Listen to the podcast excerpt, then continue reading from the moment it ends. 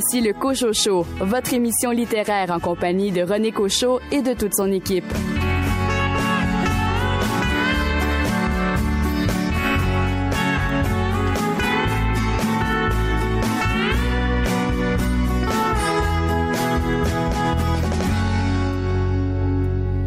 Bien le bonjour tout le monde, j'espère que vous avez passé une belle semaine et surtout que vous avez fait de belles lectures. Bienvenue à votre rendez-vous littéraire. Un menu fort chargé cette semaine, des entretiens avec Marie-Paul Villeneuve qui a écrit un livre intitulé Dessine-moi un canon sur Gérald Boulle, un entretien avec Mathilde 5 mars à propos de son livre Les héroïnes.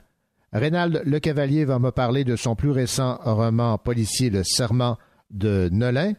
Et un entretien également avec Marie-Noël Hébert, qui a réalisé une magnifique bande dessinée grosse LED aux éditions XYZ dans la collection qui est numéro 5. Et nos chroniqueurs cette semaine sont, dans un premier temps, Caroline Tellier. Caroline, vous vous êtes intéressée à un corsaire québécois. Oui, Corsaire d'hiver de Jean-Marc Beausoleil aux éditions Sémaphore. De votre côté, Louis Gosselin, la plus récente mouture d'un auteur de romans policiers qui n'a plus vraiment besoin de présentation. C'est Victor Lessard, une enquête donc de Victor Lessard, Ghetto X de Martin Michaud. Et de votre côté, Raphaël Béadan, quel livre a retenu votre attention? Oui, je vous parle de Gloomy Sunday d'Alain Gagnon aux éditions Triptyque. Bonne émission!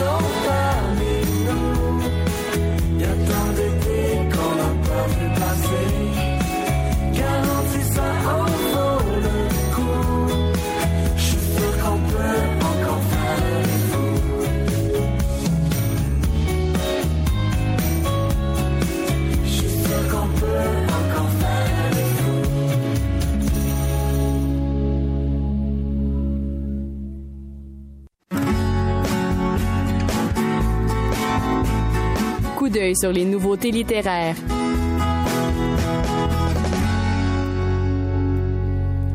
Parmi les nouveautés en librairie qui retiennent notre attention, celle de Lionel Noël qui signe aux éditions à lire Halifax Express, un roman d'espionnage basé sur des faits historiques. On écoute l'auteur nous parler de l'intrigue de ce roman, Halifax Express. Elle part en fait d'une réalité historique qui s'est déroulée en 1940. Churchill, voyant euh, que l'Angleterre allait être envahie par les Allemands, a décidé de transférer tout son or au Canada c'est-à-dire dans les banques de Montréal et euh, certaines banques à Ottawa. Et ça, c'est la réalité. La fiction, euh, j'ai inventé des personnages qui ont décidé de voler ce fameux train, qui ont décidé de piller ces convois d'or. Donc on a une portion qui se passe en 1940 et une autre partie qui se passe en 1945. Le policier chargé de l'escorte des convois, on l'envoie en Allemagne chercher une prisonnière qui est témoin de ce vol en 1940.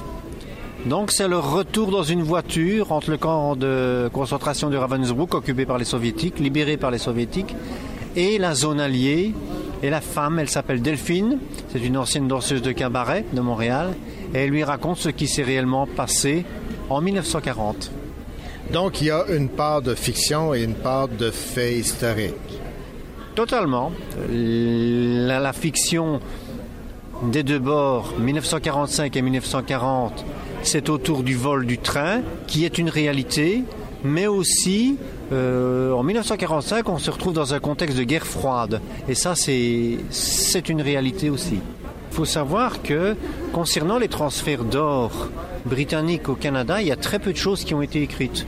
Moi, j'avais trouvé un article euh, qui avait été publié aux sélections Reader Digest dans les années 60 c'est le seul document vraiment qui confirmait l'effet des transferts, quand je dis ça, les jours d'arrivée à Halifax, les sommes, euh, les montants, et puis alors il parlait aussi des convois qui partaient de Halifax pour arriver à Ottawa.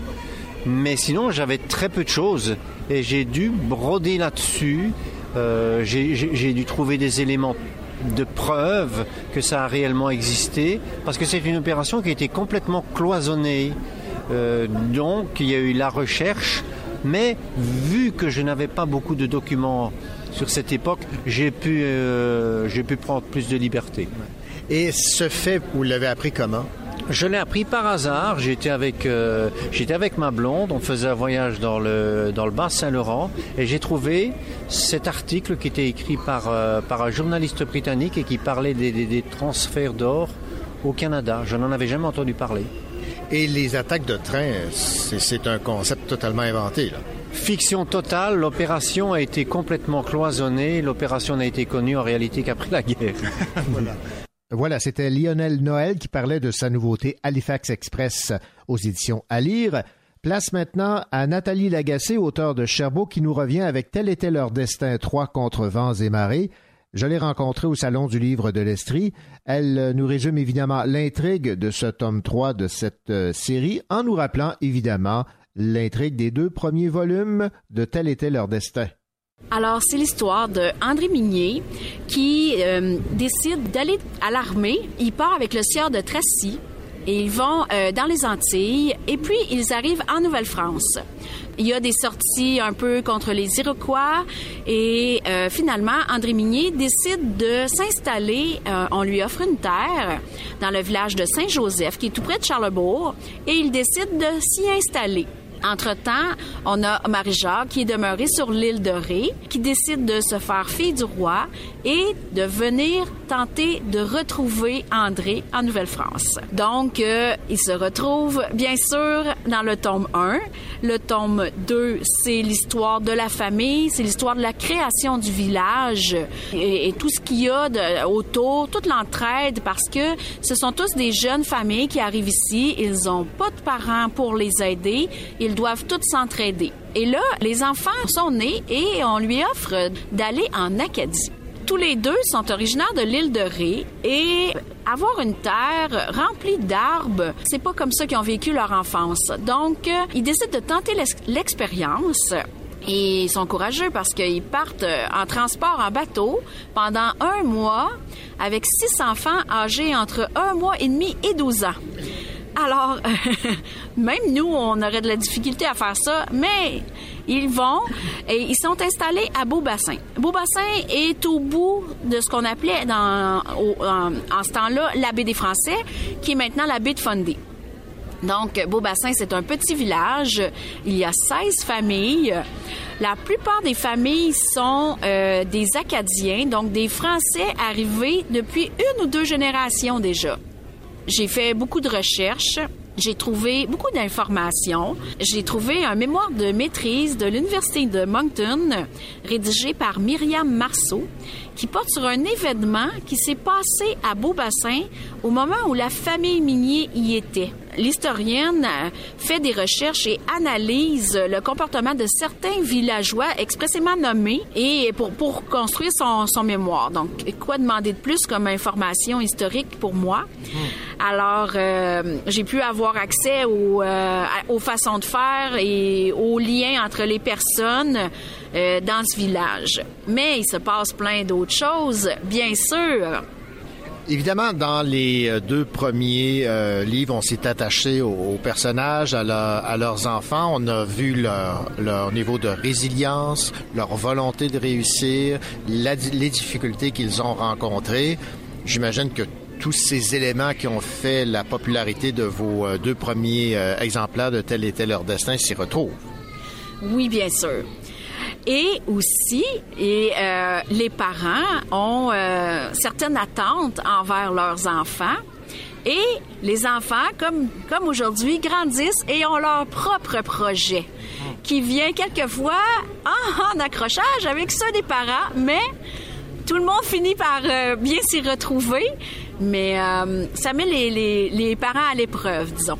Voilà, c'était l'auteur chaboquoise Nathalie Lagacé qui nous parlait de l'intrigue de ce livre Tel était leur destin 3 contre vents et marées chez Urtubise. Et on va terminer ce coup d'œil sur les nouveautés en librairie en écoutant Maxime Raymond, éditeur aux éditions de ta mère, nous parler du livre La lutte de Mathieu Poulain.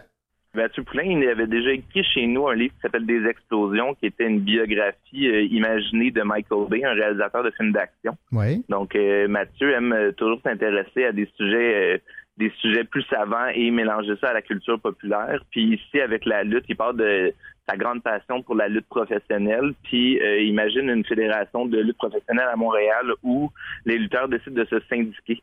Et comme on est dans le monde de la lutte, euh, les, les, négociations de conventions collectives se font dans le ring à coups de combat et de coups de chaise en arrière de la tête. Ah, Donc on est, on est dans un mélange entre euh, entre le film sportif américain et un, une sorte de germinal de lutte des classes mm -hmm. mélangée avec euh, c'est ça avec ce sport là qui est hyper narratif aussi donc euh, Mathieu essaie d'utiliser les outils de, de narratif de la lutte professionnelle pour créer un roman social ce qui rend ça complètement unique très drôle et euh, plein d'action aussi on pourrait dire ben ouais, on pourrait dire une lutte syndicale oui, oui, c'est ça. Donc le titre fait vraiment référence aux deux luttes, là. La, la lutte, lutte, et la lutte pugilistique, pourrait-on dire, ouais. et la lutte syndicale aussi.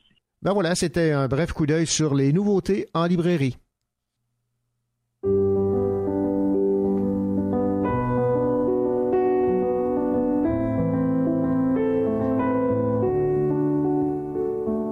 Reste là, ne bouge pas, le temps que la beauté se fige, le temps d'apaiser les vertiges que nos corps nous infligent.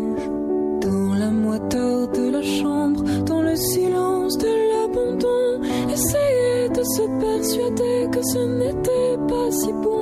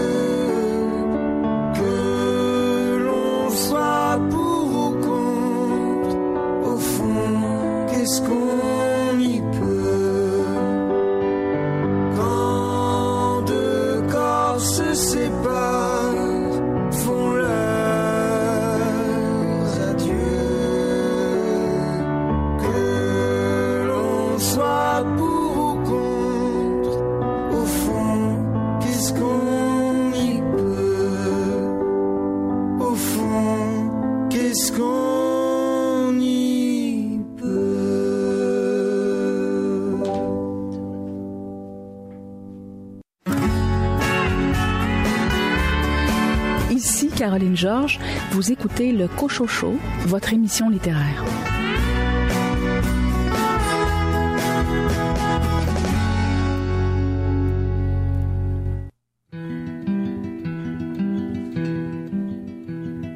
Et si je n'ai pas d'enfant, alors c'est quoi? Alors c'est quoi? Et si je n'ai pas d'amant, alors c'est quoi? Alors c'est quoi? Si je suis seule dans la vie, c'est quoi la vie? C'est quoi la vie Perds tous mes amis, alors c'est quoi Alors c'est quoi Lâche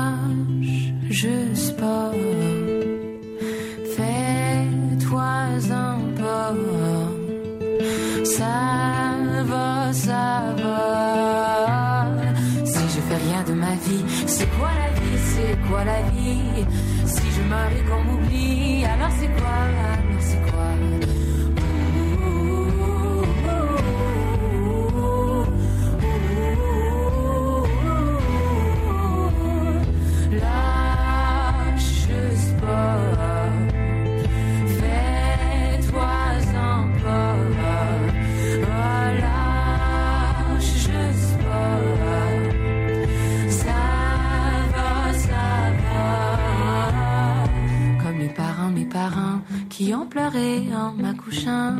Comme les enfants, de mes enfants qui sont morts-nés en m'accouchant. Quand je suis seule, je suis pas seule. Je fais comme s'il était avec moi. Je prends l'oreiller dans mes bras. T'es encore là, t'es encore là. Lâche juste pas. Fais-toi un pas. Ça va, ça va.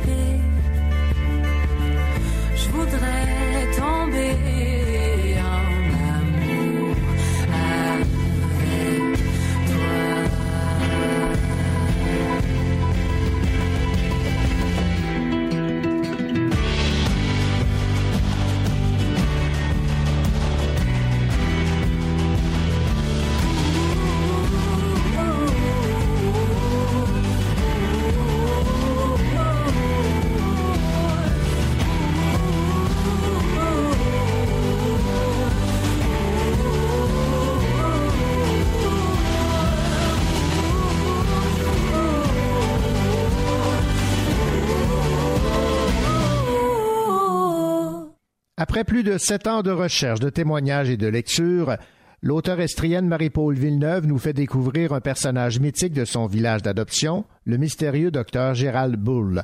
Assassiné en 1990, le spécialiste et vendeur d'armes a laissé dans le village de Mansonville une légende qui survit au temps. On y retrouve la petite et la grande histoire d'un homme et d'un village marqué par la fameuse Space Research.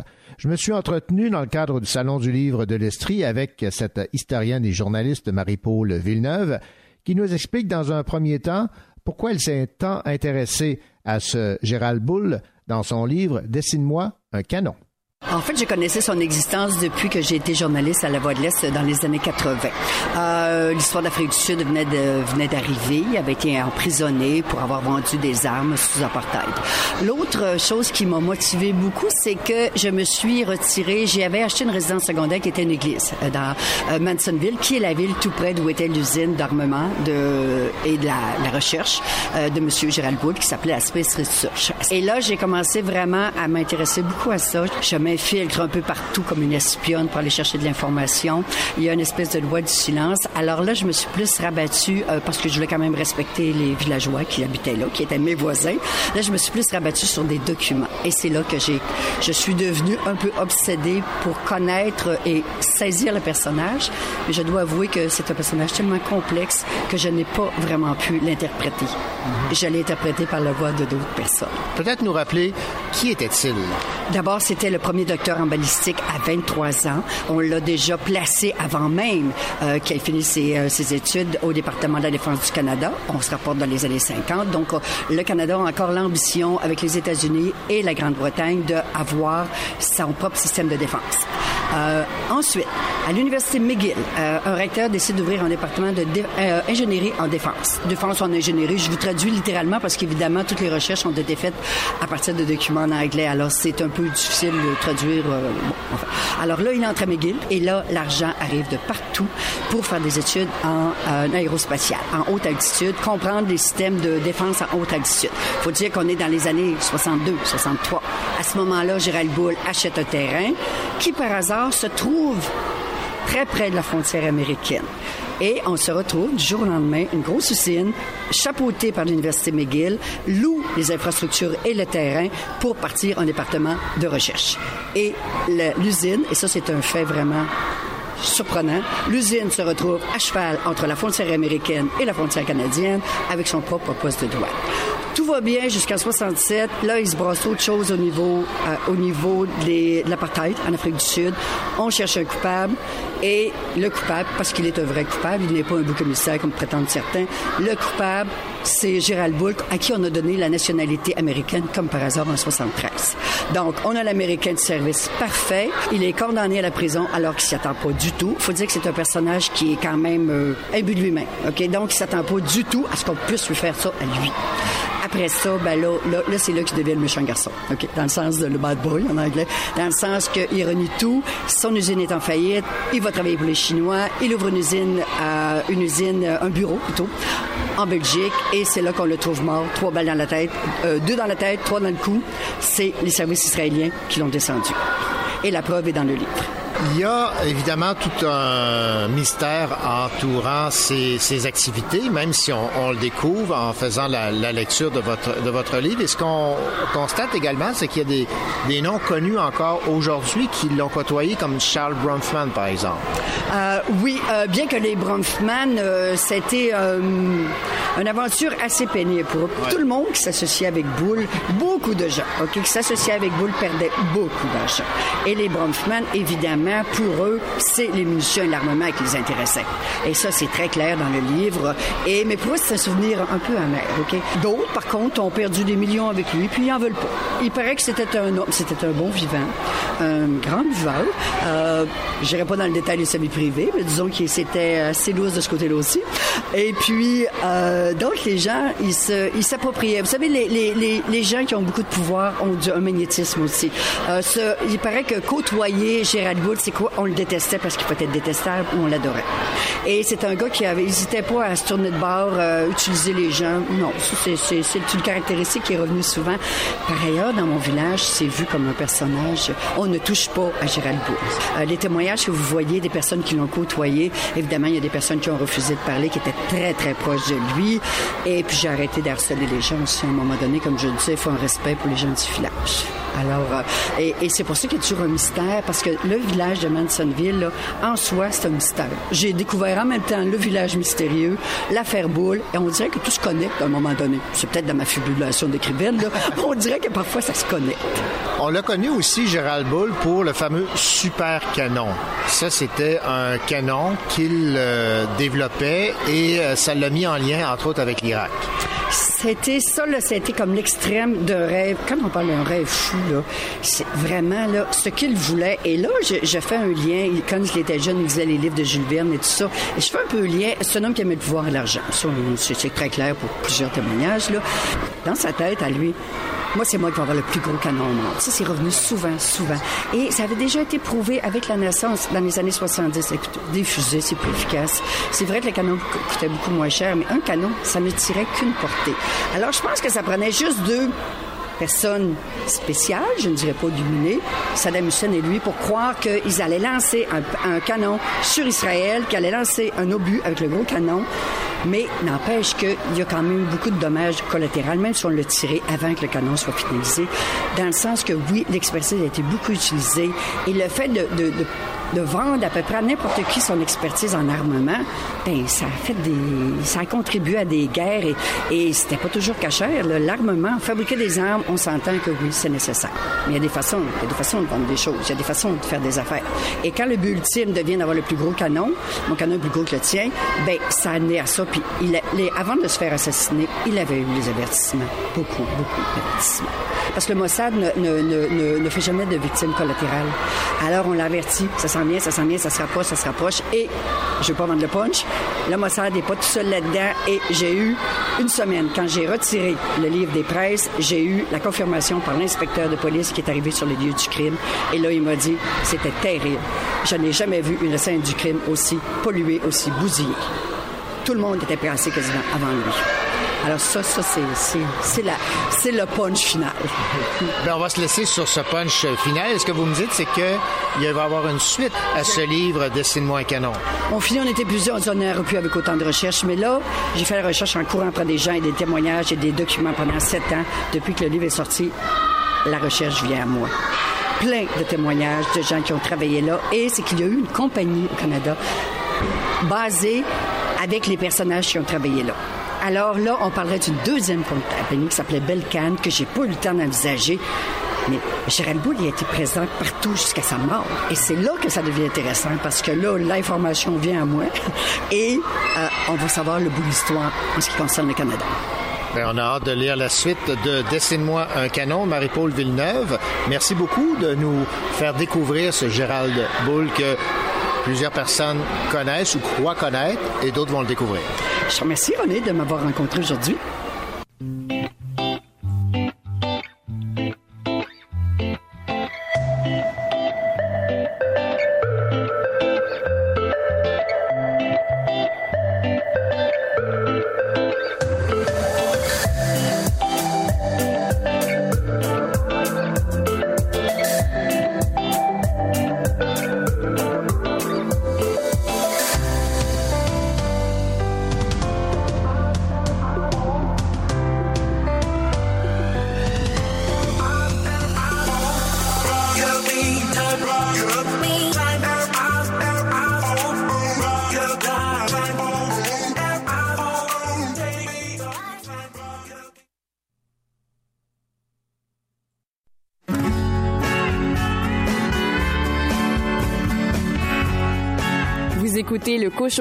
En compagnie de René Cochot, votre rendez-vous littéraire.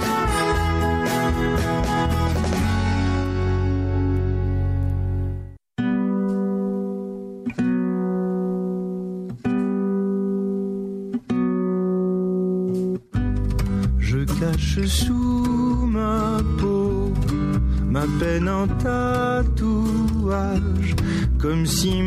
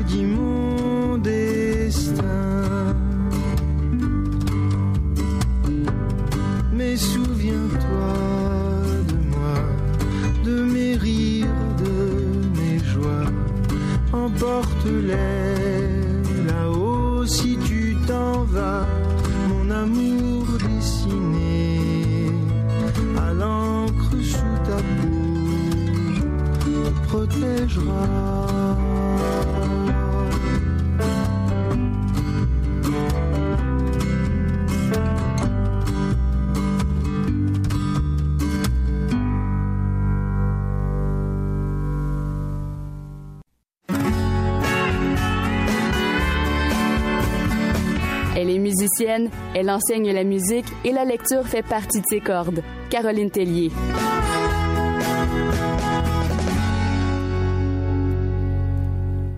Caroline Tellier, plusieurs euh, ont été inspirés par ces grands personnages que sont les corsaires.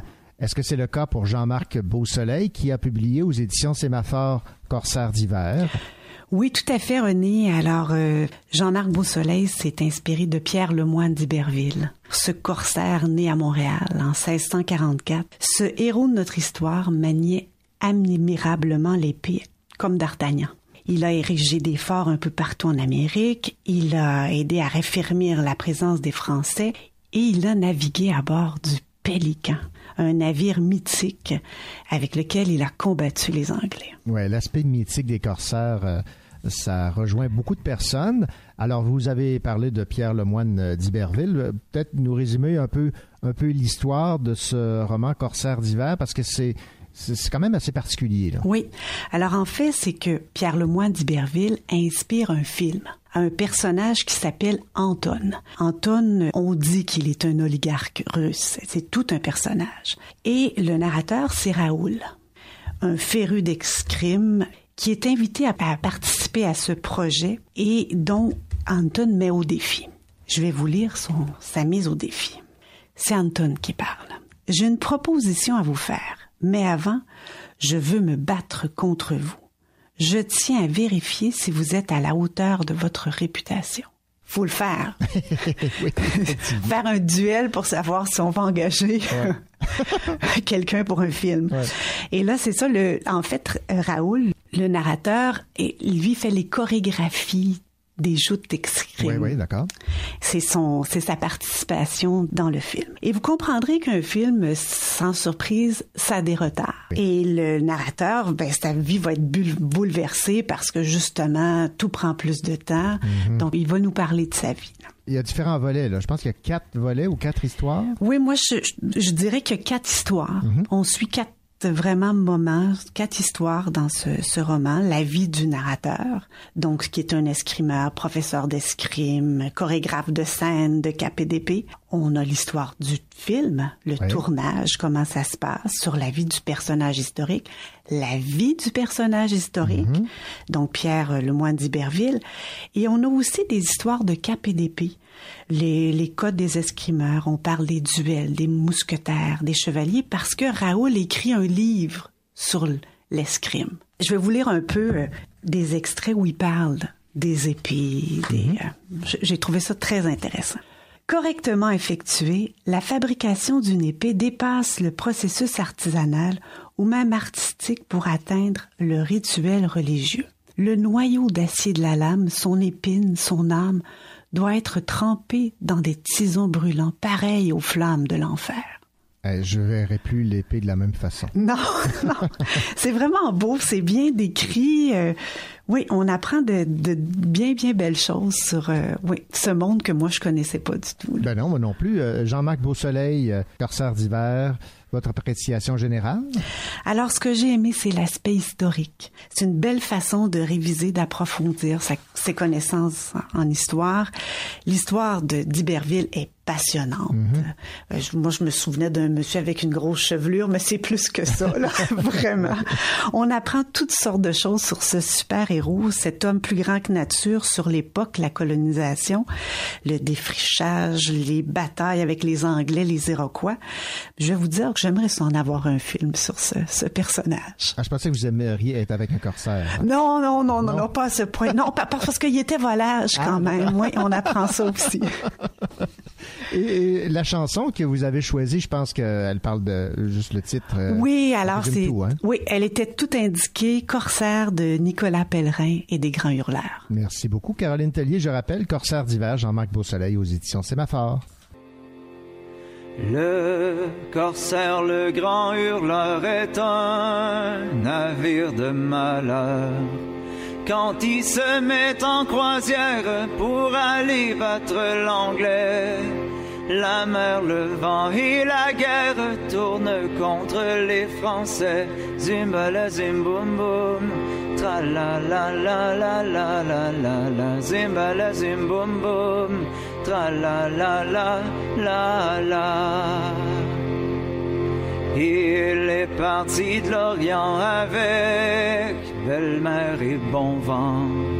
Il cinglait bâbord à mur, naviguant comme un poisson. Un grain tombe sur la mature, voilà le corsaire en ponton. Zimbala zim boum boum, tra la la la la la la la la. Zimbala zim boum boum, tra la la la la la. Il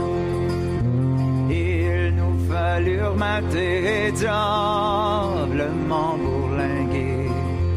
Tandis que l'ouvrage avance, on aperçoit à tribord un navire d'apparence amantelet de sa bord. Zimbala zim boum tra la la la la la la la la. Boum, tra la la la la la. C'était un anglais vraiment état, double rangée dedans. Un marchand de mort subite, mais le français n'a pas peur. Au lieu de prendre la fuite, nous le rangions à l'honneur. Zimbala zim boum tra la la la la la la la la. Zimbala zim boum boum, tra la la la la la. Ses boulets sifflent sur nous, nous lui rendons coup pour coup. Tandis que la barbe en fume à nos braves matelots. Nous voilà pris dans la brume, nous échappons aussitôt. Zimbala zim boum boum, tra la la la la la la la la. Boum, tra la la la la la. Six mois ont pu se monter à trois. Un navire plein de patates, plus qu'à moitié chaviré. Un second plein de savates, un troisième plein de fumier. Zimbala zim boum la la la la la la la la. Zimbala zim boum tra la la la la la. Nous avions à nos repas des gourganes et du Laurence, du vinaigre au lieu du vin, des biscuits pourris d'avance et du camp le matin. zimbala zim boum. Tra la la la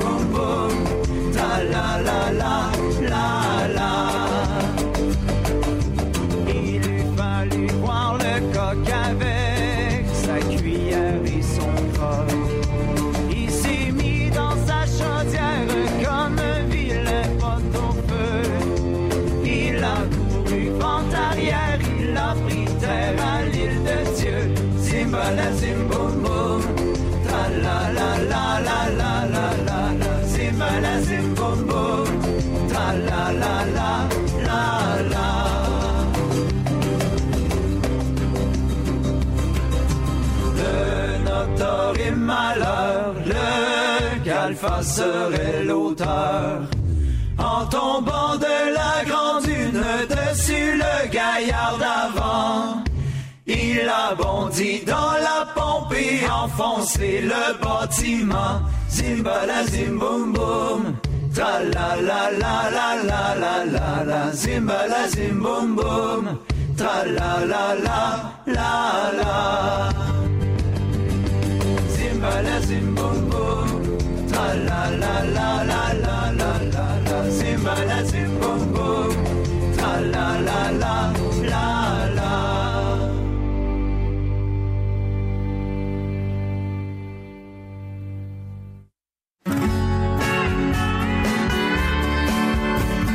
Ici David Goudreau et vous avez eu la très bonne idée d'écouter le Cocho Show. J'ai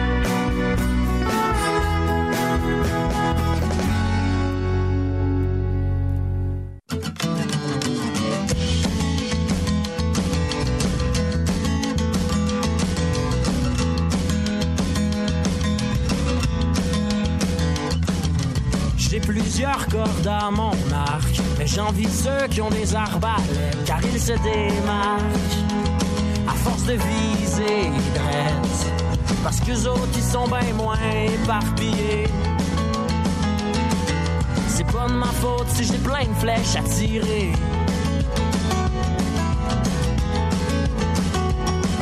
S'il faut l'envoyer dans le mille à chaque fois, à trop penser qu'on n'a pas le droit à l'erreur, viennent le stress et la peur. Et alors le bonheur nous glisse entre les doigts. Et la flèche rate la cible et passe tout droit.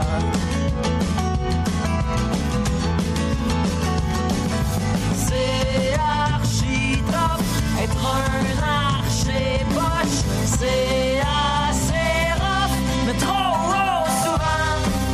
J'ai raw faire semblant, mais j'ai pas le goût d'être avec moi. Puis après tout, un petit congé, ça serait pas bête. Peut-être qu'un break pourrait m'aider à mieux viser. Il faut wow du temps, j'en ai trop en dedans. J'ai l'impression que la dépression s'en vient vers moi. Je suis pas dans bonne profession, je suis pas comme Robin des Bois.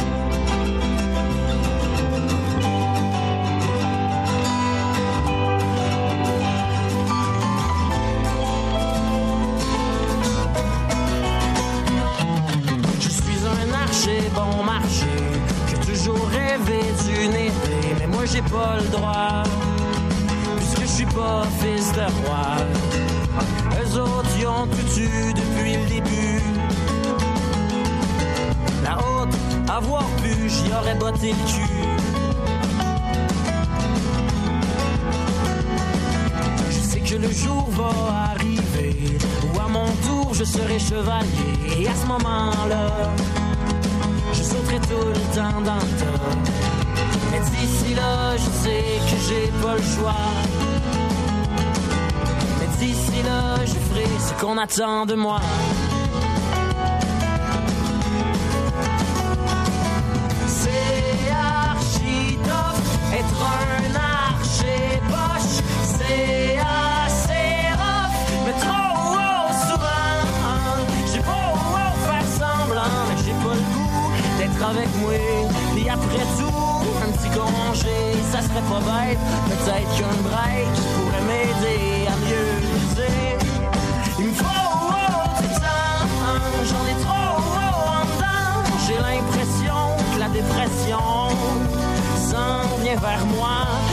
Dans bonne profession, je suis pas comme Robin des Bois.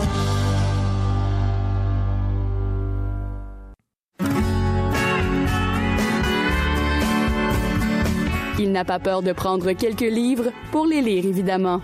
Louis Gosselin.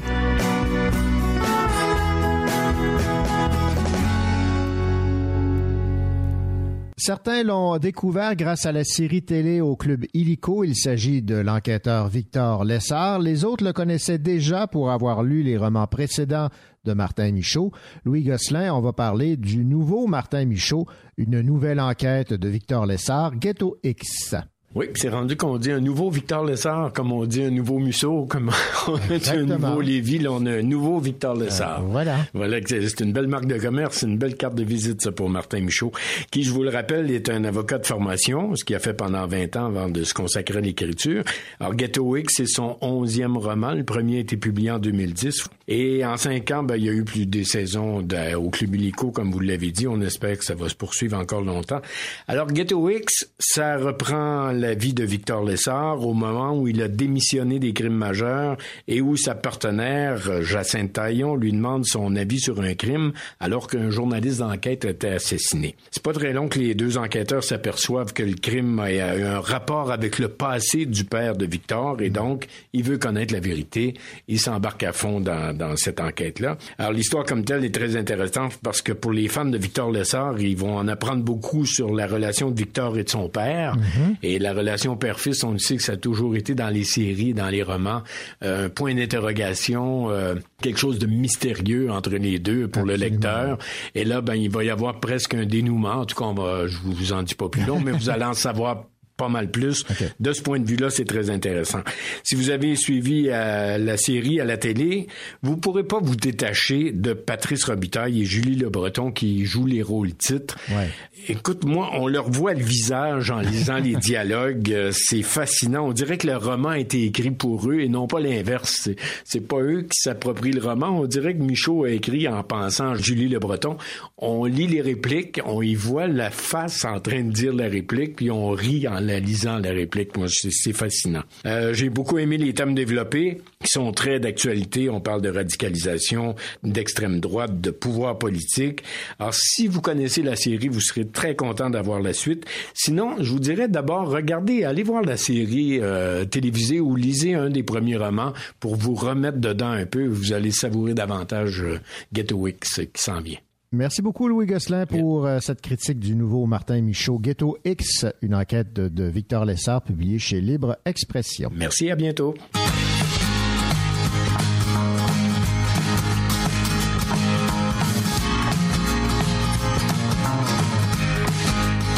Toi, ma belle infirmière, tu as guéri mon cœur de ces blessures de guerre et de tous ces malheurs.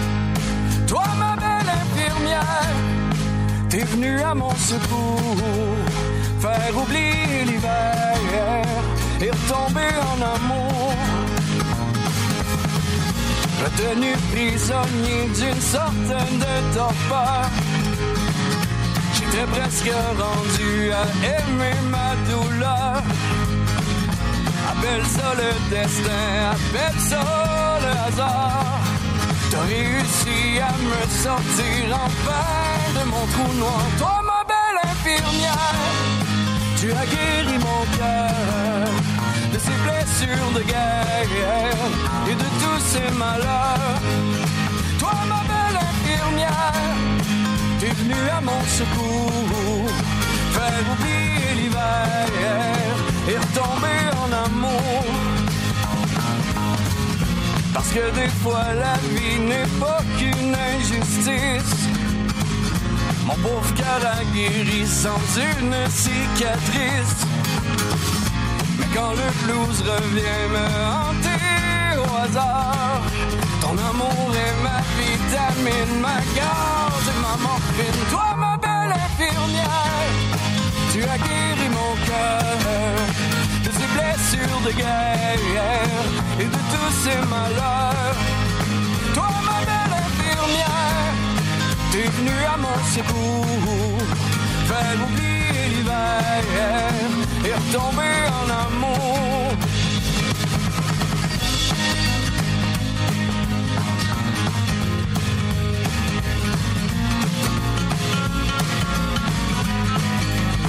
Toi, tu as guéri mon cœur de ses blessures de guerre et de tous ses malheurs. Toi, ma belle infirmière, t'es venue à mon secours, faire oublier l'hiver et retomber en amour. Faire oublier l'hiver et retomber en amour. Faire oublier l'hiver et retomber en amour.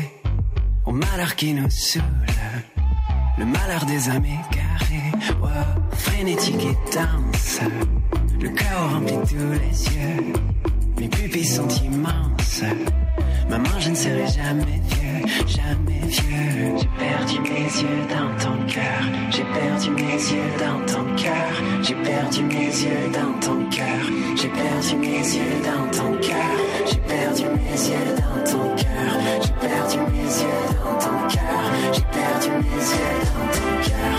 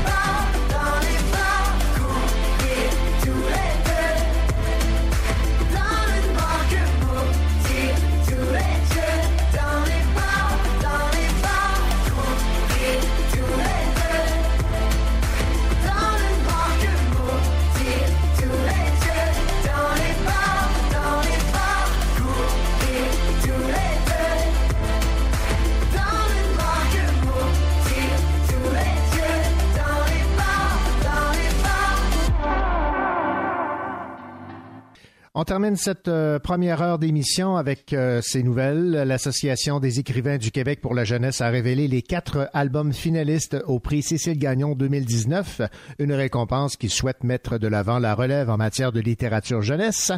Les finalistes sont Première neige de Sabrina Gendron aux éditions La Bagnole, on a un problème avec Lilou la loutre de Orbi chez euh, Fonfon, une visite inattendue de Anne-Marie Rioux ou Yves Dumont aux éditions Les 400 coups et l'attaque à la noirceur de Mes sans secret et Richard Écrapou aux éditions Les 400 coups. Et le Salon du livre de Montréal a dévoilé ses invités d'honneur. Les noms sont Enki Bilal, auteur et illustrateur français, Fanny Britt, dramaturge et écrivaine, Jean-Paul Daou, auteur et poète, Tristan Demers, bédéiste et auteur, Antonine Maillet, autrice acadienne, André Poulain, autrice jeunesse, Sheila Cloutier, militante et essayiste inuit, et finalement l'auteur militant et rappeur Webster.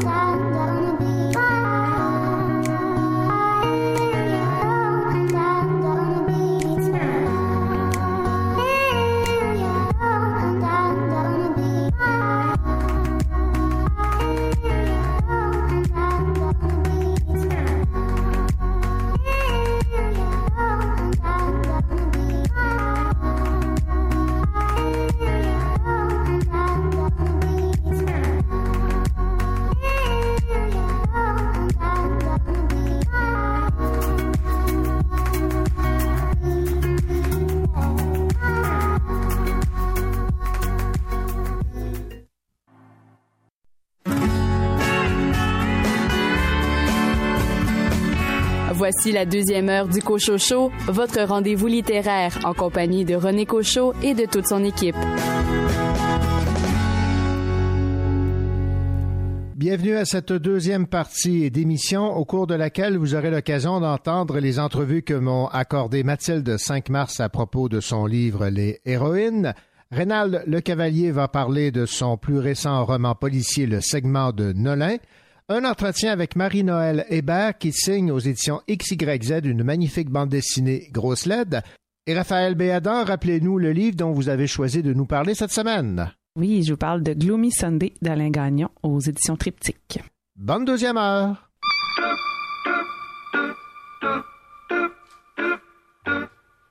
Si tu es né dans une cité HLM, je te dédicace ce poème en espérant qu'au fond de tes yeux termes, tu puisses y voir un petit brin d'herbe. Et les man, faut faire la part des choses. Il est grand temps de faire une pause, de troquer cette vie morose contre le parfum d'une rose. C'est l'hymne de nos campagnes, de nos rivières, de nos montagnes, de la vie man, du monde animal. Crie-le bien fort, use tes cordes vocales.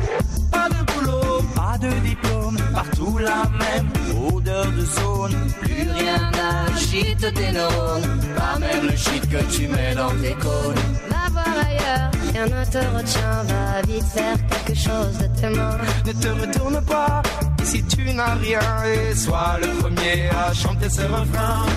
C'est l'hymne de nos campagnes, de nos rivières,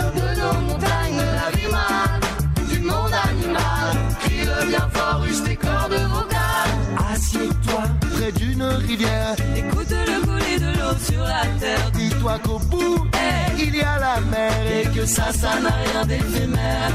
Tu comprendras alors que tu n'es rien comme celui avant toi, comme, comme celui qui vient que le liquide qui coule dans tes mains te servira à vivre jusqu'à demain matin. C'est l'hymne de nos campagnes, de nos rivières, de nos montagnes, de la man, du monde animal. Assieds-toi pris d'un vieux chêne et compare-le à la race humaine. L'oxygène et l'ombre qu'il t'amène mérite-t-il les coups de hache qui le saignent?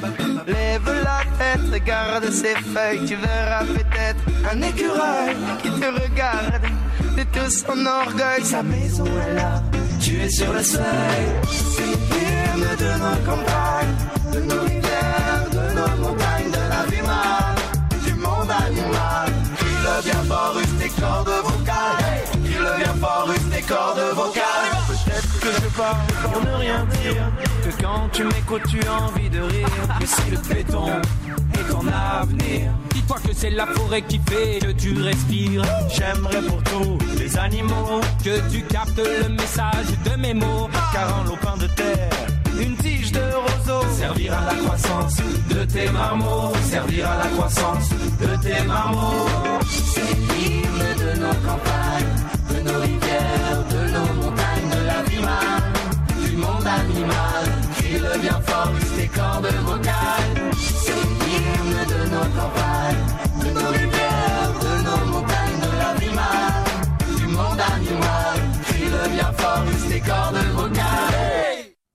Les livres pour enfants les plus remarquables sont sélectionnés chaque année par la Bibliothèque internationale pour la jeunesse de Munich. Ils sont présentés dans le catalogue de White Ravens, qui comprend cette année 200 titres provenant de 59 pays, dont deux titres québécois. La crème glacée font plus vite en enfer de Valérie Picard et Daniel Jamie Williams, publié chez Monsieur Ed, partage cet honneur avec nos héroïnes d'Anaïs Barbeau-Lavalette et Mathilde 5 mars chez Marchand de Feuilles. Tous les livres du catalogue de White Ravens seront exposés à la foire du livre jeunesse de Bologne qui s'ouvrira le 30 mars prochain. Et à question de se replonger un peu dans l'univers de ce livre Nos héroïnes de Anaïs Barbeau-Lavalette et Mathilde 5 mars, je vous euh, présente en reprise l'entrevue que m'a accordée cette illustratrice de grand talent, Mathilde 5 mars. Mathilde 5 mars, bonjour. Bonjour. Mathilde, vous avez, j'imagine, eu grand plaisir à dessiner les portraits de ces, de ces femmes euh, que l'on découvre dans ce magnifique ouvrage que vous avez co-réalisé avec euh, Anaïs Barbeau-Lavalette. Ah oui, c'était vraiment, euh, c'était vraiment un honneur. C'est sûr que moi, le temps de prendre connaissance des dossiers et puis après de mettre un visuel à tout ça, c'était, ah, c'était, c'était un honneur, puis c'était un vrai plaisir. Vous avez choisi une façon bien particulière de dessiner ces euh, femmes de l'ombre. Quel a été votre euh, processus de création? En fait, euh, on a eu, on s'est vraiment posé la question au début parce que toutes les avenues étaient possibles. Et puis euh, le livre c'est pas fait euh, comme un livre traditionnel où moi j'arrive vraiment en fin de parcours et puis euh, j'illustre les textes. Les textes n'étaient pas faits quand on a commencé le projet. Puis ça, ça fait que j'avais vraiment euh, mon mot à dire. Finalement, j'ai vraiment eu carte blanche pour les dessins.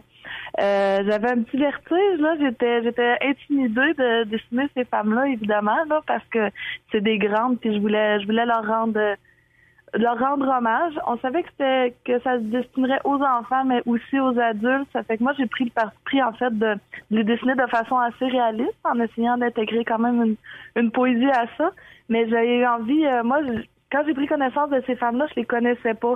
Quand j'ai, je les ai googlées, quand je les ai recherchées dans les livres, leur visage, je les découvrais. J'étais vraiment fascinée de leur regard, de leur c'est ça que ah cette femme-là ressemble à ça. Je connaissais le nom, je connaissais pas le visage, je connaissais pas la morphologie. Et puis euh, d'avoir euh, l'échantillon faisait vraiment une belle diversité. Ça fait que j'ai pris le parti pris de les faire réalistes pour que quand on voit leur visage dans le livre, ensuite si on voit une photo d'archive ou quoi, on puisse les reconnaître.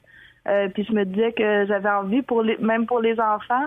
euh, ça, ça a donné tout de suite cet effet-là à ma fille quand elle a vu le livre. Elle a dit elle ressemble à mon éducatrice, elle ressemble à ma tante, elle ressemble à, la voisine. Puis je me disais j'avais envie que ces femmes-là soient ancrées dans le réel, puis que ce soit pas des, personnages au même titre que tous les personnages qu'ils voient dans dans les livres. C'est pour ça que j'ai j'ai choisi un peu euh, ce style-là. Les illustrations les plus humaines possibles, on pourrait, dire, on pourrait voir ça ainsi?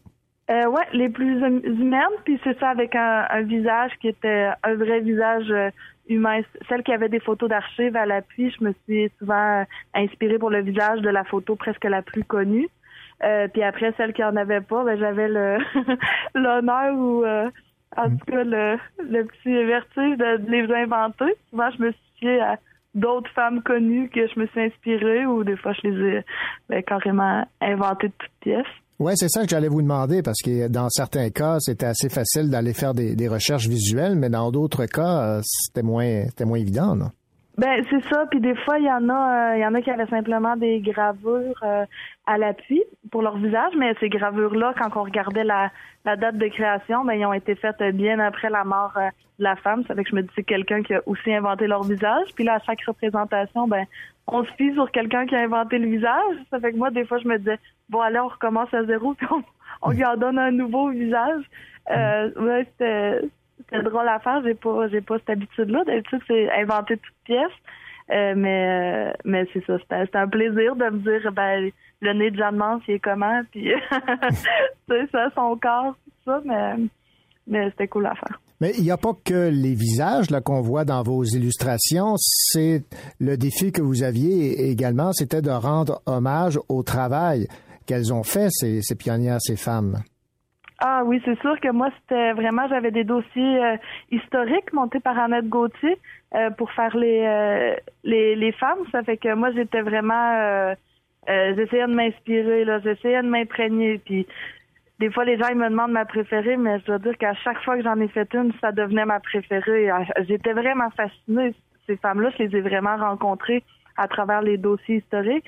Ça fait que j'essayais de, c'est ça, de leur rendre un peu ce que ce que moi la, la, rencontre que je faisais avec elle, qu'est-ce que je trouvais qui ressortait. Puis des fois, c'est des femmes là qui ont fait des grandes choses. La Bolduc qui a eu une grande carrière musicale tout en ayant 13 enfants. Je pense que c'est quatre qui ont survécu, mais Mhm. quand même 13 grossesses, 13 accouchements. Ça fait que moi, je disais, bon, ben celle-là, je la fais debout sur la table. Tu sais, C'était vraiment, euh, c'est ça, ce que ça m'inspirait, leur œuvre, mais aussi euh, toute la vie qui est venue autour euh, de cette œuvre-là qui est, qui est vraiment exceptionnelle. Quel a été le, le travail euh, conjoint avec Anaïs Barbeau-Lavalette et euh, l'éditeur? Parce qu'évidemment, l'éditeur avait son mot à dire. Anaïs aussi, j'imagine. Ça s'est fait comment?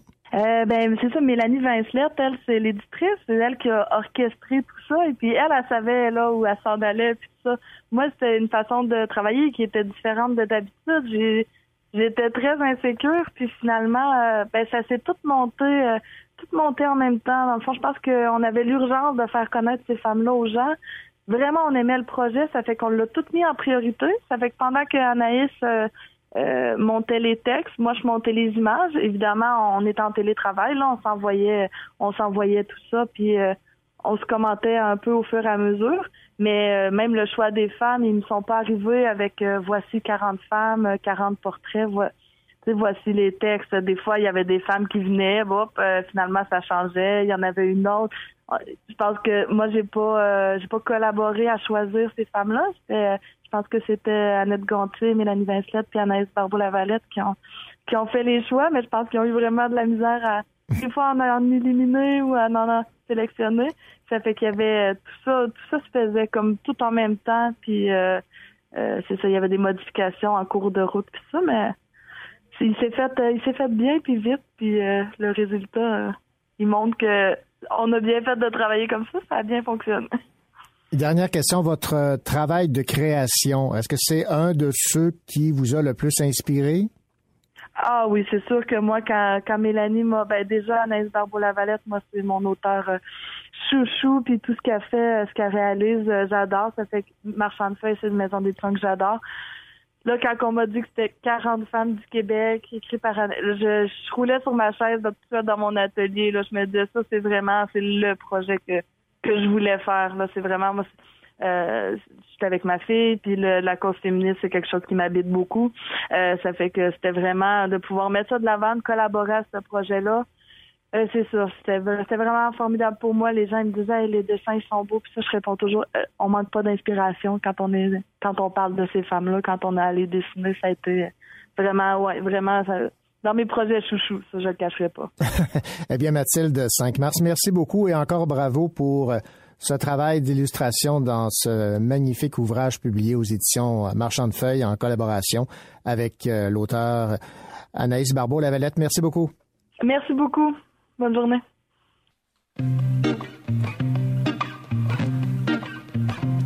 Regarde-moi. Pas la peine de pleurer. La fête est terminée, c'est vrai la fin de l'été. Hey, regarde-moi. Même si c'est beau de pleurer, c'est juste un blues passager, tu sais. C'est la fin de l'été.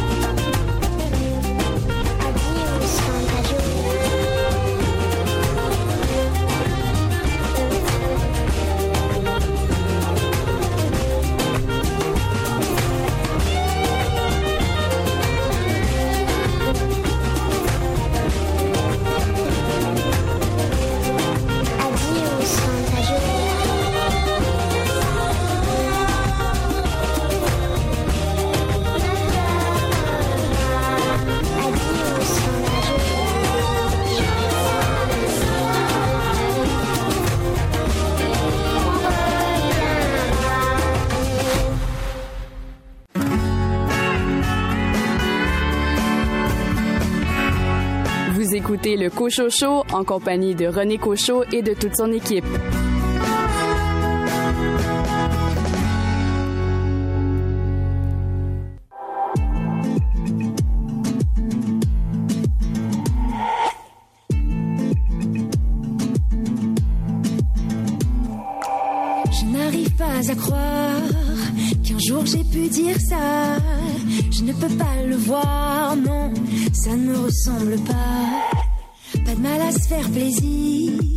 comme si bien l'adage.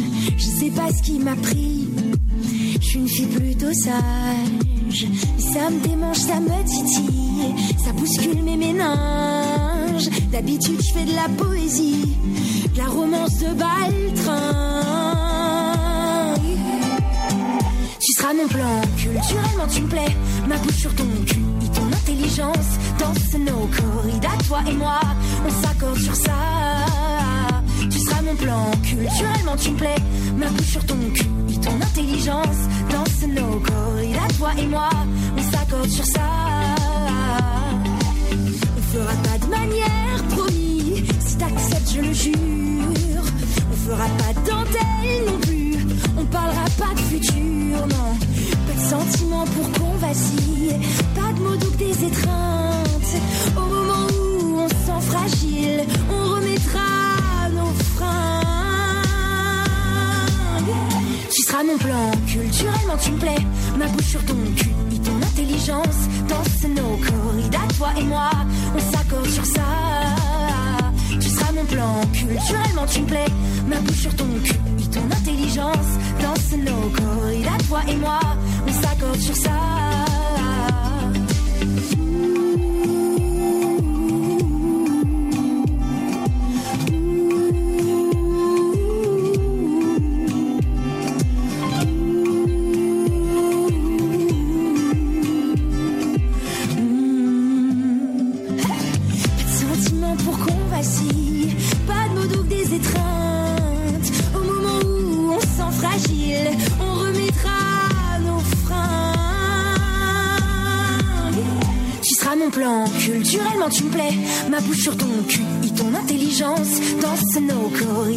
Et moi, on s'accorde sur ça. Tu seras mon plan, culturellement tu me plais.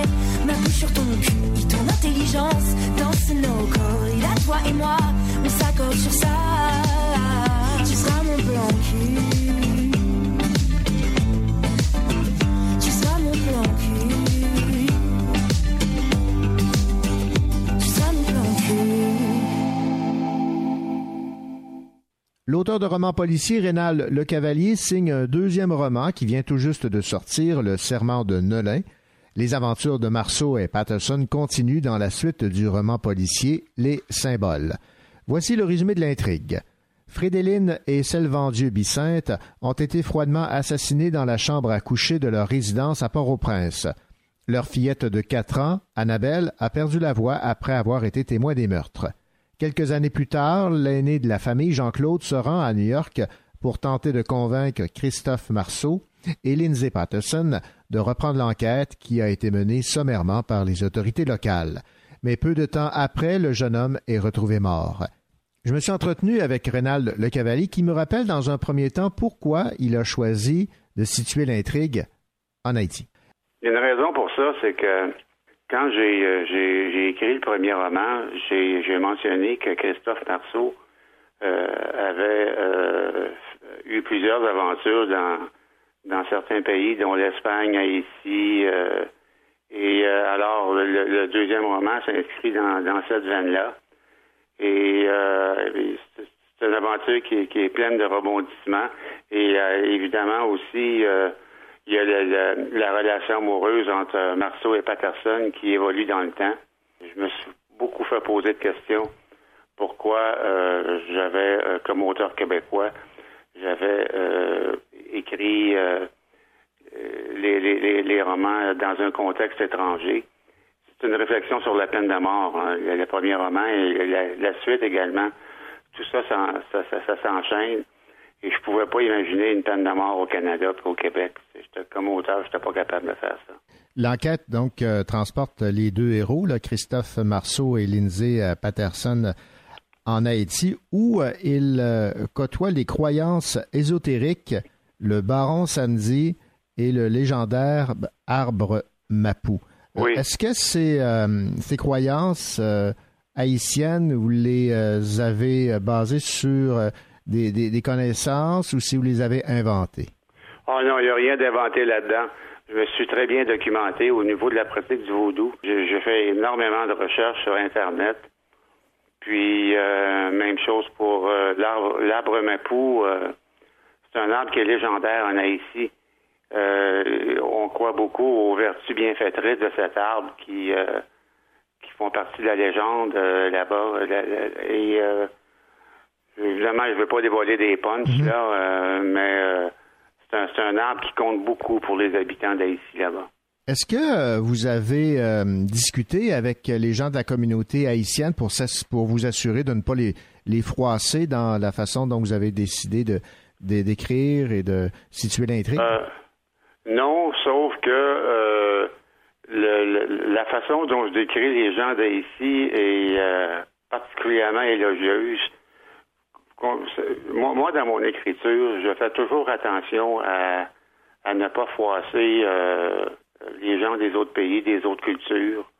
Je fais toujours bien attention à ça. Moi, mon but, c'est d'écrire une, histoire et de la faire évoluer dans le temps. Dernière question, euh, Monsieur euh, Le Cavalier. Euh, évidemment, on suit Christophe Marceau et Lindsay Patterson, qui sont devenus vos, héros dans vos romans. On, on apprend à les connaître, là, encore plus. Là. Oui, c'est une, une, euh, comme je mentionnais tantôt, c'est une, une aventure amoureuse qui évolue dans le temps. La- la- le, premier roman, ils, venaient, ils se connaissaient depuis un an et euh, se tiraillaient, se chamaillaient à qui mieux mieux. Dans le deuxième roman, l'aventure amoureuse entre les deux héros euh, se stabilise. Et, et chose curieuse aussi, c'est qu'on apprend euh, peu à peu à connaître les failles de, de Christophe Marceau. Et on, on- on constate toute la force de caractère de sa compagne. J'espère que les gens vont l'aimer. J'ai- déjà eu des, des commentaires très positifs pour le deuxième et j'ai pris vraiment tout mon temps pour l'écrire, ce qui explique un peu le délai entre... euh, je m'impose pas de limite de temps dans mon écriture, moi. Mais le résultat est là. Le, le livre vient d'être lancé, Le serment de Nolin, avec euh, une autre enquête donc euh, de Marceau et euh, Patterson. Et euh, euh, la troisième partie de votre série est déjà prévue pour 2020. Oui, l'histoire est écrite. Euh, je vais commencer à, à retravailler le texte à partir du mois de janvier. Et euh, le roman va s'intituler euh, Les Trois guerrières. Ben, merci beaucoup, Monsieur Le Cavalier. Ben, merci à vous, M. Cochot. C'est toujours un plaisir de vous parler. Oui, au revoir.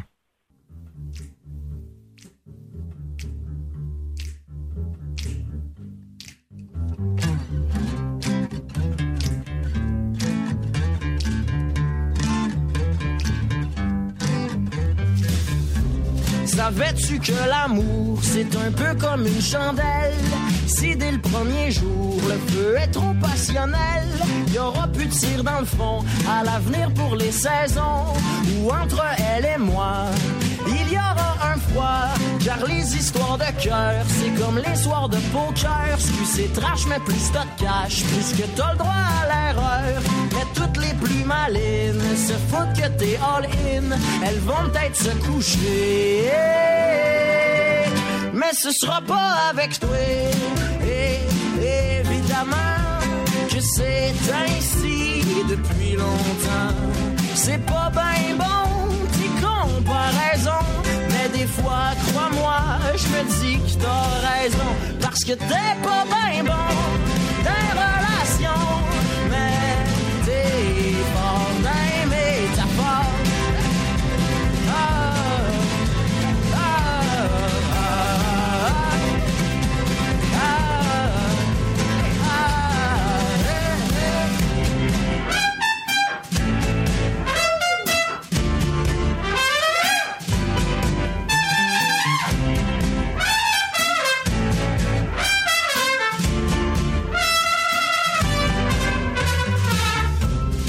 Savais-tu que l'amitié s'est rendu comme le café? Fais quoi de la quantité, sinon tu pourras plus te coucher. J'ai toujours dit que mon ami était pareil comme le soleil, sauf qu'il est plutôt lui. Quand sa journée est finie, il paraît que l'amour, il, il a encore joué un tour. Maudit que c'est con, les comparaisons. Mais comparé aux autres, c'est pas de sa faute, il est pas bon. Non, c'est pas bon.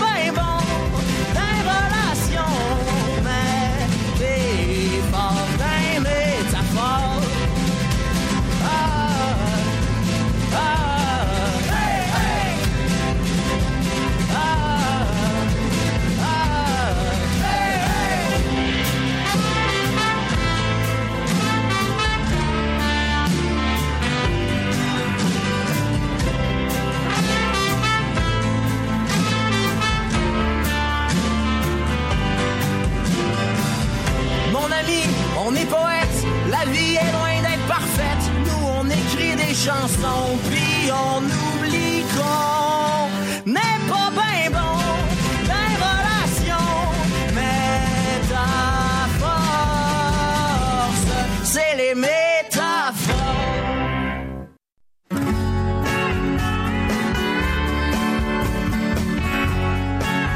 écoutez le Cochocho en compagnie de René Cochot, votre rendez-vous littéraire.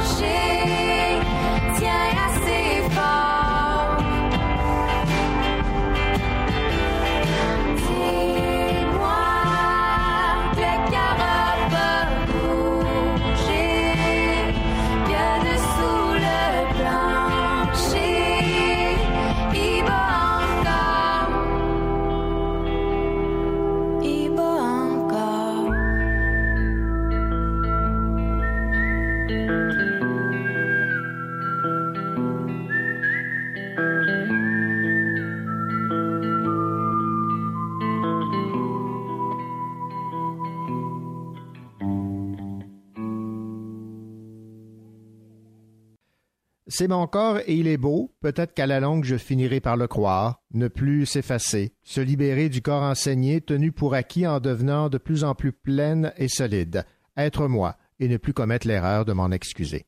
Marie-Noël est mal dans sa peau, désespérée par ce corps qui s'arrondit et l'éloigne de l'image à laquelle elle voudrait correspondre, cible du mépris de celles et ceux qui n'ont pas ce problème, la jeune femme perd pied. Haine de soi, maladresse de proches qui ne savent pas comment aider, incohérence d'une société qui échoue à composer avec ce qui sort des normes, il y a tout dans cette euh, bande dessinée qui a pour titre La grosse LED. C'est de Marie-Noël Hébert. Ça vient tout juste de paraître. C'est aux éditions XYZ dans la collection Qui numéro 5, une magnifique bande dessinée. Et nous nous entretenons avec Marie-Noël Hébert. Marie-Noël Hébert, bonjour. Bonjour. Marie-Noël, quand vous avez décidé de vous attaquer à cette euh, bande dessinée qui, euh, en fait, raconte votre vie et euh, votre euh, difficulté d'accepter votre corps, est-ce que vous avez hésité longtemps? en fait, ce qui est arrivé, euh, j'étais au restaurant, en fait, quand euh, l'élément déclencheur est arrivé qui a, qui a, qui a fait que j'ai fait la, la grosse LED, euh, mon père m'avait dit au restaurant, je pense que tu as assez mangé Martin Noël. Et euh, suite à ça, euh, j'ai euh, tout de suite euh, j'ai été dans un malaise pendant deux semaines environ. Puis après, j'ai tout de suite commencé à faire euh, des recherches sur mon sur mon corps. Pourquoi je me ça a été vraiment comme spontanément. Euh, j'ai je sais pas dans quel mode euh, je suis devenue une espèce de de- d'enquêteuse euh, de ma vie, de mon corps. Puis tout de suite, j'ai fait la je suis passée au mode bande dessinée spontanément. Puis ça, a été vraiment comme un J'étais en mode survie, je crois, quand j'ai fait la grosse LED. Il fallait que je, la, je, fasse cette bande dessinée-là pour aller mieux, puis ben, c'est ça qui s'est passé. Ouais, en fait, ce que vous vouliez euh, démontrer, c'est que accepter un corps qui ne convient pas aux standards, ça peut être difficile à partir du moment où les gens qui euh, vous observent euh, portent des réflexions, euh, comme votre père qui euh, longtemps euh, déplorait le fait que vous ne répondiez pas aux standards et ça a fini par vous, vous affecter vous-même. Oui, puis même en faisant la bande dessinée, j'habitais avec avec ma famille à ce moment-là, puis je voyais, j'observais le comportement de ma famille immédiate, mais aussi ma famille un, un peu plus éloignée, et j'étais vraiment en mode observation, constatation. Je notais tout, tout, tout ce qui se passait autour de moi. Mais, aussi par rapport à mon père, euh, je sais même pas si lui-même se rendait compte de, de ça, puisque lui-même euh, ne souscrit pas aux standards de beauté. C'est un homme gros euh, qui s'est fait intimider quand il était enfant, adolescent. Donc c'est, tu sais, je, le répète, mais c'est vraiment pas. C'est, c'est, c'est, je pourrais pas l'analyser non plus. C'est vraiment, c'est vraiment. euh, j'ai l'impression qu'il répétait un peu ce qu'on lui avait fait à l'époque. Ce travail préparatoire là, qui euh, a précédé votre décision de vous lancer dans euh, cette bande dessinée, est-ce que ça a été sur le plan émotionnel difficile? extrêmement difficile. Je suis passée de quelqu'un qui je croyais que j'étais bien dans ma peau. Je croyais que il y en avait pas de problème. Euh, j'étais vraiment j'avais jamais été aussi bien en fait. Et là soudainement, je me retrouve euh, vraiment dans, dans la noirceur. J'étais vraiment déprimée. Euh, plus je creusais, plus je faisais des liens euh, dans mon enfance. Puis j'ai commencé à consulter aussi à ce moment-là. J'ai pas fait ça toute seule parce que j'avais besoin d'un soutien psychologique en même temps.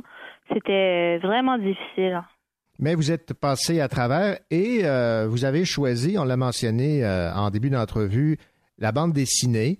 Une bande dessinée en noir et blanc, entièrement dessinée au crayon de plomb. On va, je vais vous poser euh, deux questions. Pourquoi la bande dessinée et pourquoi avoir choisi une bande dessinée en noir et blanc dessinée au crayon de plomb? Oui, ben, en fait, les bandes dessinées, j'en ai toujours consommé beaucoup. C'était vraiment je lisais peu de livres, en fait, euh, enfant et adolescente, mais je lisais vraiment beaucoup de bandes dessinées. Euh, J'allais les louer à la bibliothèque proche de chez moi, puis euh, j'adorais les, bandes dessinées qui étaient riches en détails, celles où on revenait, en fait, sur nos pages pour revoir les dessins. Alors, quand j'ai commencé la, mon, ma, mon espèce de remise en question de, mon corps, de tout ce qui m'entourait, en fait, spontanément, j'ai commencé à, dessiner ces scènes-là qui se sont passées dans mon enfance. Puis je me suis pas dit est-ce que je fais un livre de qu'est-ce que je fais? Je suis allée j'ai fait la bande dessinée. Puis le, noir et blanc en fait c'est parce que c'est le médium que j'affectionne le plus et c'est le seul que j'ai vraiment vraiment amélioré euh, parce que je travaille à temps plein dans la vie puis j'ai pas pu euh, explorer beaucoup de médiums. Euh, puis c'est mon préféré. En fait c'est celui où je me sens le mieux. Et ça vous permet de vous exprimer plus que par le texte? Le dessin, euh, c'est sûr que oui. Moi, je me considère pas euh, comme une autrice. Je suis une illustratrice. Puis c'est vraiment, euh, j'adore dessiner des émotions, j'adore dessiner euh, des ambiances. Euh, puis c'est sûr que spontanément, c'est le dessin qui vient en premier. Est-ce que vous aviez, qu'est-ce que vous aviez comme formation en, en dessin? J'ai, en fait, j'ai été trois mois au collège Salette en illustration publicitaire. Euh, c'est pas mal ça, parce que j'ai jamais étudié en art. Euh, j'ai fait une session au collège Dawson en, en animation 3D, mais c'est pas vraiment euh, en dessin. Euh, mais c'est je considère que je suis autodidacte parce que j'ai j'ai pas euh, du tout étudié là-dedans à part au collège Solette, mais j'étais rendue dans la vingtaine. Euh, mes parents voulaient pas que j'étudie en art, ça m'a ça m'a rendu un peu un peu plus euh, disons triste, mais ça ça m'a fait faire du- des beaux dessins. euh, en, tout cas, ça m'a fait faire la grosse lettre, je pense aussi de de pas toucher à à l'art comme ça comme je voulais. Euh, mais euh, j'aurais voulu étudier là-dedans, ça c'est sûr.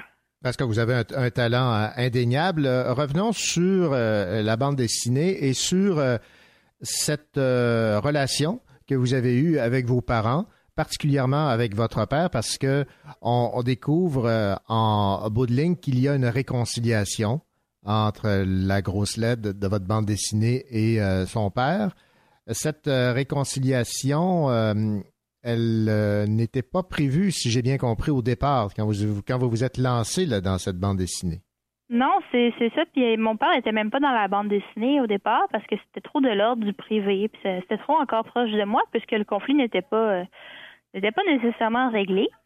Euh, puis euh, en discutant avec Tristan Malavoie, c'est là qu'on on- en fait on a constaté qu'il manquait quelque chose. Puis c'était c'était mon père parce que c'est quand même euh, des événements importants dans dans le pour ce titre-là, la grosse LED, que je j'avais mis sur mes épaules. Tu sais, c'est c'est assez, intense comme, évén- comme événements qui se sont passés. Puis, dans le fond, mon, mon père, à un moment donné, pendant le processus, euh, pensait que qu'il était dedans, en fait, qu'il était dans la bande dessinée, alors qu'il n'y était pas. C'est un peu là que la, j'ai explosé, en fait, avec. Puis on a mis carte sur table. Euh, ben, comme dans, dans la bande dessinée, en fait, à la scène de on la scène de rédemption qu'on peut appeler. là. Euh, puis ça a vraiment, à partir de là, ça l'a changé. Mais c'est surtout dernièrement, euh, plus le projet de bande dessinée avançait, plus mon père était dedans, euh, plus il comprenait des choses, puis il se remettait en question, il faisait des parallèles avec, je pense, sa vie aussi, sa vie aussi. Puis euh, là, dernièrement, euh, on est vraiment dans l'honnêteté, puis la sensibilité, puis on, on, on parle beaucoup en fait de tout ça là. Ce qu'on comprend, Marie-Noël euh, Hébert, à la lecture aussi, c'est que des fois, on ne veut pas blesser les gens, mais on les blesse indirectement par euh, de simples réflexions. Parfois, on veut effectivement les, les blesser, et c'est souvent par euh, le corps qu'on peut attaquer les gens. Oui, puis souvent c'est, euh, tu sais, moi j'ai eu deux formes là, je pense, de, mots qui m'ont blessé. C'est ceux qui sont directs et nocifs, puis violents, je dirais, puis ceux aussi qui sont supposément bienveillants, puis euh, affectueux, mais qu'en fait, euh, quand, qui, qui blessent à long terme, euh, je crois. Puis dans, mon cas, c'est beaucoup euh, un espèce de code aussi que qu'on a dans ma famille. Parce que c'est pas dit officiellement, mais moi c'est comme ça que je l'ai je l'ai perçu. De, de code pour accéder à une forme de féminité parfaite. Donc minceur, aussi politesse, euh, ne pas trop parler fort. De... Puis moi, ça m'a ça m'a beaucoup euh, marqué ça. Puis c'est jusqu'à l'âge adulte, là, je dirais que j'avais des, des idées préconçues de ce que devait faire une fille grosse, puis de de se cacher, de puis surtout de se taire en fait. Mm. Puis la grosse LED, c'est c'est tout sauf ça, c'est de, de, de dire haut et fort, dans le fond, euh, tout ce qui cloche là. Être moi et ne plus commettre l'erreur de m'en excuser, c'est réglé ça pour vous? c'est en processus. Euh, c'est vraiment. euh, mais je crois qu'en en, en ayant fait cette bande dessinée là, il y a quelque chose qui s'est assumé en moi. En tout cas, je je, je, m'observe beaucoup là, dans ma, ma vie quotidienne, puis je, il y a des choses que j'accepte plus. Puis il y a aussi des choses que j'aime expliquer aussi aux gens par rapport au corps, puis par rapport aux mots qu'on dit.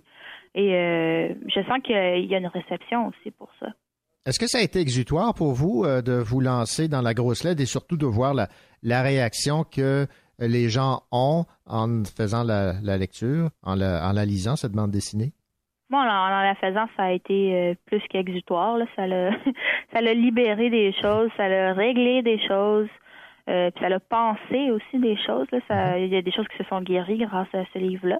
Euh, puis là, tu sais, c'est, encore tôt, mais je sens vraiment. J'ai reçu des, beaux euh, commentaires. Euh, puis, mais je suis encore un peu dans le déni. On dirait que je le réalise pas que c'est sorti, puis qu'il y a des gens qui le lisent. Euh, mais euh, je, je sens que ça que ça peut euh, en- aider des gens ou même faire réfléchir aussi un peu les gens. Ben, souhaitons-le. Marie-Noël Mhm. Hébert, merci beaucoup pour euh, cette entrevue. Je rappelle euh, le titre de votre magnifique bande dessinée, La Grosse Lettre, publiée aux éditions XYZ chez Quai numéro 5. Merci. Merci.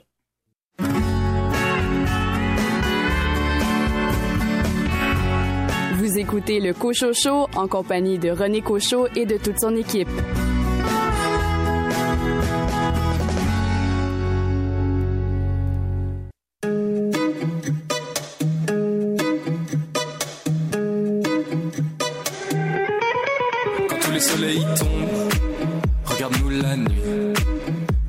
L'ivresse, nos peines et nos ennuis. Est-ce ma vie ou un rêve Dans le plafond tombe un poison dans mes veines qui jamais ne s'estompe. C'est la décadence, c'est la décadence. C'est la décadence.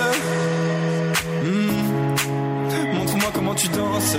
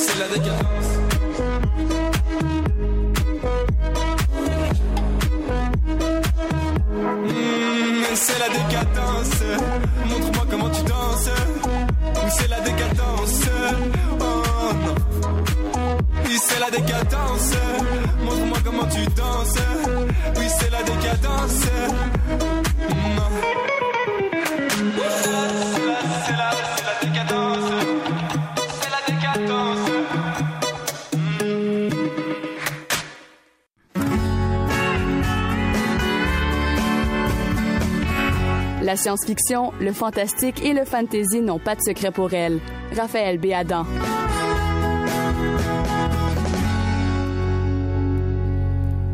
Il y a Sunday Bloody Sunday et il y a aussi Gloomy Sunday de Alain Gagnon aux éditions Triptyque dans la collection euh, Satellite. Et c'est le livre dont va nous parler euh, cette semaine Raphaël Béadan. Bonjour Raphaël. Bonjour René. Peut-être nous parler premièrement de cette collection Satellite chez euh, Triptyque. Oui, mais Satellite, c'est une collection qui a été fondée, je crois, cette année. Euh, c'est une collection qui va être spécialisée justement dans euh, l'imaginaire, donc euh, explorer un peu plus le fantastique, la science-fiction, toutes sortes de, de, de, de textes un peu là qui, qui peuvent être qualifiés d'ovnis littéraires, là, si on veut, Euh, parce que Triptyque est quand même une maison d'édition qui est assez reconnue, mais qui fait qui fait beaucoup plus de, de, de contemporain normalement. Mais là, cette collection-là est vraiment destinée euh, à, à l'imaginaire. Donc moi, on peut on peut supposer que ça ça ça m'a plu de, de, Ça de va rejoindre, vouloir en tout cas. de vouloir explorer ça exactement. Et donc j'ai commencé avec euh, Gloomy Sunday, euh, qui est un, un recueil de nouvelles de d'Alain Gagnon. Et Alain Gagnon est un auteur qui est malheureusement décédé, qui est originaire euh, du Saguenay-Lac-Saint-Jean. Mhm. Je le connaissais pas beaucoup, mais il y a- apparemment il y a une très une œuvre assez euh, développée avec beaucoup beaucoup de- d'ouvrages. Et il semblerait que dans plusieurs de ces ouvrages reviennent Leuxémie, qui est une terre inventée, qui n'existe pas finalement. Donc c'est le cas de, Gloomy Sunday. Toutes les histoires se déroulent en lien avec Leuxémie. Puis en fait, c'est que c'est le narrateur, qui est un écrivain, c'est quand même particulier, mentionne dans le livre qu'il reçoit des confidences de gens qui ont vécu des histoires un peu étranges dans cet univers-là, si on veut. Et puis les gens, euh, donc c'est, il, il raconte comment les gens viennent à lui pour lui raconter des histoires, puis ensuite il nous écrit l'histoire en question, comme s'il l'avait retravaillée pour la montrer à la personne qui est venue demander euh, qu'il qu'il- qu'il prenne en note ce témoignage-là. OK, c'est tout un exercice. ça. Oui, c'est quand même assez particulier parce que c'est ça, il y a des sections où on, on est comme on accompagne l'écrivain qui rencontre euh, le, le témoin là, qui, qui, qui est un peu troublé puis qui vient raconter son histoire. Puis ensuite de ça, on a carrément euh, l'histoire telle qu'elle a été remaniée par l'écrivain, si on veut. Donc j'ai trouvé que le, le concept était quand même intéressant. Et puis ça donne toutes sortes de de- d'histoires là, un peu un peu glauques, un peu euh, ça flirte avec l'horreur, je dirais, mais c'est ça reste pas mal dans le fantastique. Euh, des histoires de, de par exemple d'une autostoppeuse fantôme dans le, le, le parc, euh, c'est le parc des Laurentides, je pense, euh, entre le Saguenay puis euh, Québec là. Euh, une espèce de manoir où est-ce qu'il se trame des, des espèces de rencontres mystérieuses auxquelles les gens de la de, de la ville ont, ont pas accès, mais ils entendent toutes sortes de légendes. Puis une histoire aussi autour euh, d'une chanson qui, en fait, je l'ai appris en lisant le livre. Euh, Gloomy Sunday, c'est le titre d'une chanson hongroise qui est considérée comme la chanson du suicide ou quelque chose comme ça. C'est euh, celui qui, qui l'a composé, si je me souviens bien, était très très euh, déprimé là, au moment où il a écrit ça. Puis, en tout cas, la légende voudrait que euh, beaucoup de gens se soient suicidés après avoir écouté cette chanson-là. On peut la trouver facilement sur YouTube. Là, je suis allée l'écouter. ok. Bon, c'est déprimant, mais c'est pas, il y a pas de quoi se tirer par la fenêtre. Mais bon, il y a une nouvelle aussi qui tourne autour de ça, puis il y a différentes nouvelles. Mais c'est quand même un recueil assez, euh, assez volumineux. Là. Je me souviens pas le nombre de pages, mais c'est quand même assez, euh, assez consistant.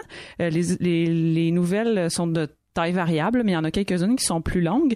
Mais en tout cas, moi, je trouve que c'était vraiment intéressant de, de plonger dans cet univers-là que je ne connaissais pas. Ça m'a donné envie peut-être même de redécouvrir d'autres œuvres euh, d'Alain Gagnon, parce que c'est ça, comme je dis, euh, il semblerait qu'il en ait publié beaucoup d'autres. Euh, donc, c'est un univers, moi, que je trouve intéressant, une plume qui était, euh, tu sais, qui était simple mais efficace. J'ai été agréablement surprise. J'avais pas nécessairement d'attente parce que le titre m'évoquait rien. Puis, Ouais, euh, euh, mais non, vraiment, là, j'ai été, euh, j'ai été charmée par, euh, par ce livre-là.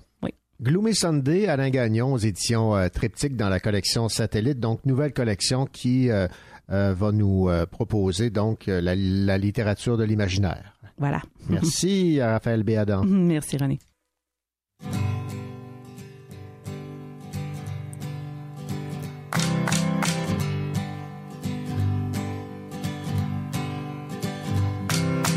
aussi grand que nos enfants qui rêvent de sourires importants,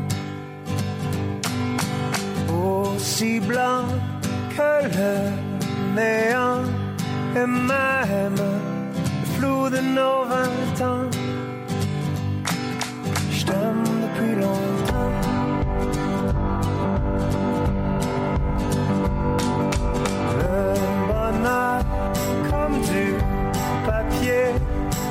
Quand j'écrivais pour toi. Aussi gris que nos amis et moi, et les ennuis et l'argent. Je t'aime depuis longtemps.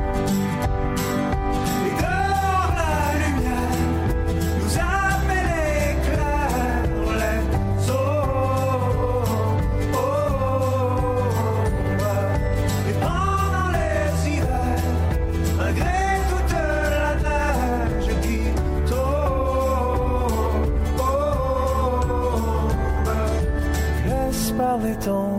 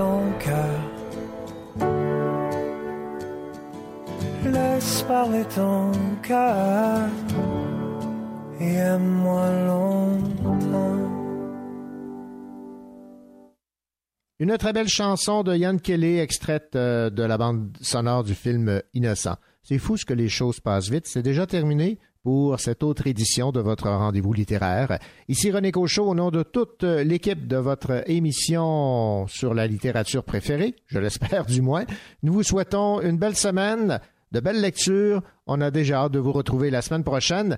Et euh, si jamais vous avez manqué une entrevue, une chronique, ou si vous avez le goût de réécouter un- une partie du contenu de l'émission, ben c'est possible parce que l'émission est maintenant disponible en tout temps en balado. Allez, au revoir, à la semaine prochaine.